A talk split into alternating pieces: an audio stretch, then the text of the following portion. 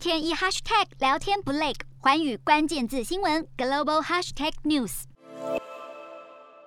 十一月二十四日，越南总理范明正前往日本，与府上任的日本首相岸田文雄会晤。这是岸田首相上任以来首次接见的外国领袖代表，被认为是岸田文雄展现外交能耐的起手式。可以说，日本要凸显在亚太地区一方之霸的角色，采取积极且操之在即的对外政策。离日本相距三千五百公里远的越南，这场峰会的重要性不言而喻。日越两国的交集并不多，除了地理上位处于东亚地区的南北两端之外，在政治关系上也存在疏离感。不过，两国都有着身处中国周边的政经顾虑，经济上对于中国市场的重视，而军事安全上则忧心中国的威胁。尤其是日越两国都与中国有主权上的争议，虽然没有重叠的利益纠葛，但却有着强烈的国家危机意识。也因此，岸田与范明正的会面，触及到彼此的共同利益与价值，就会围绕在中国因素的讨论。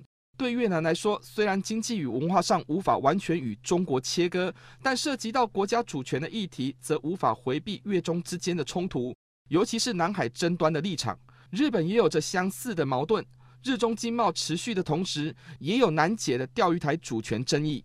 当然，除了在主权议题上，日越两国都和中国有摩擦。日本对东南亚地区的投资更是越南积极争取的对象。日本握有先进的科技动能，越南有着经济后发及社会相对稳定的优势。两国在经贸议题上确实有深化合作的机会，尤其在美中关系持续僵持之下，越南受惠于转单效应的经济增长，更有助长的效益。此外，日本与越南都是 CPTPP 的成员国，对于台湾与中国相继提出申请加入的动作，日越两国各自的态度为何？也可以从这次会晤中看出端倪，双方都表示会维持现有高水准的加入条件，不会因为中国的申请而降低标准。由于中国意图影响南美洲成员国来放宽加入条件，日越两国对外表示坚定的态度很重要。越南民间社会对中国的印象是又爱又恨，经济文化上亲近中国，但一九七九年爆发中越战争。双边的政治矛盾难以化解，